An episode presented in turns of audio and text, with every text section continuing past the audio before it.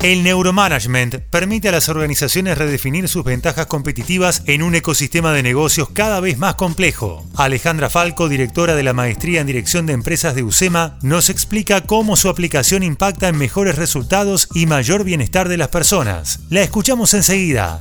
Soy Fernando Bolán y esto es Economía al Día, el podcast de El Cronista, el medio líder en economía, finanzas y negocios de la Argentina. Seguinos en nuestro canal de Spotify y escuchanos todas las mañanas.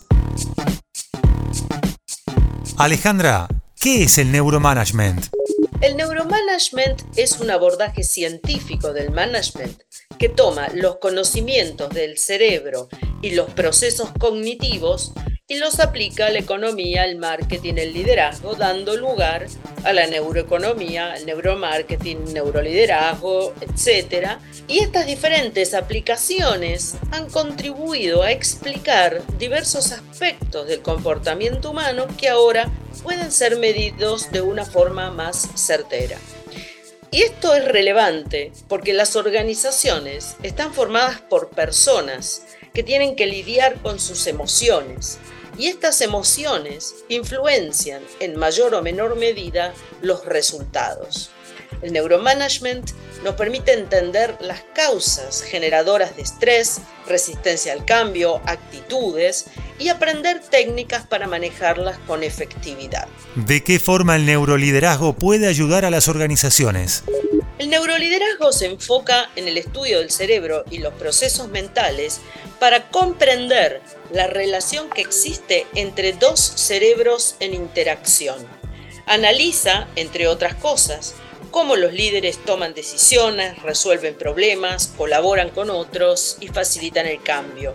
Aplicando los conocimientos sobre neuroliderazgo se puede fortalecer la innovación, la creatividad, el compromiso de los empleados, la interacción social entre colaboradores, la capacidad de influencia y, en definitiva, lograr mejores resultados y mayor bienestar de las personas.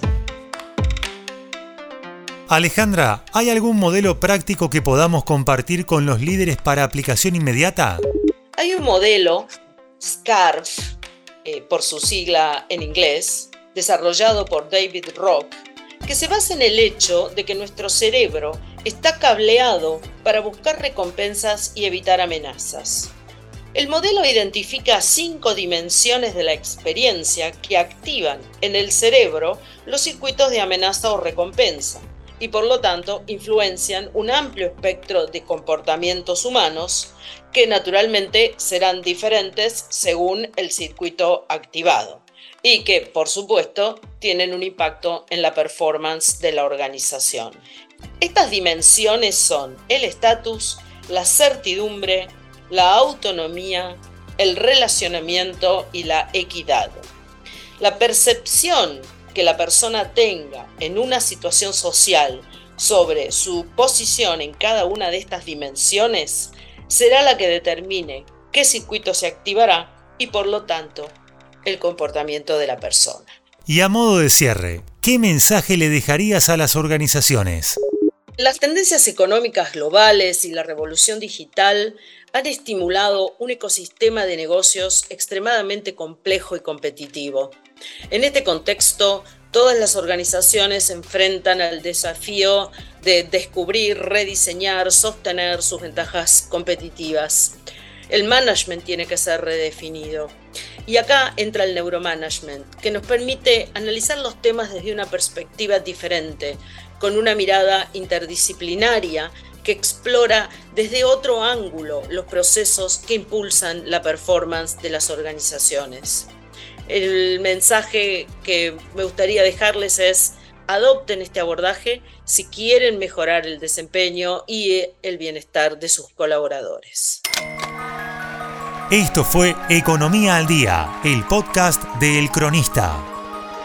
Seguinos en nuestro canal de Spotify y escuchanos todas las mañanas. Y si te gustó el podcast, podés recomendarlo. Texto Mariana Leopardi. Coordinación periodística Sebastián de Toma. Producción SBP Consultora. Hasta la próxima.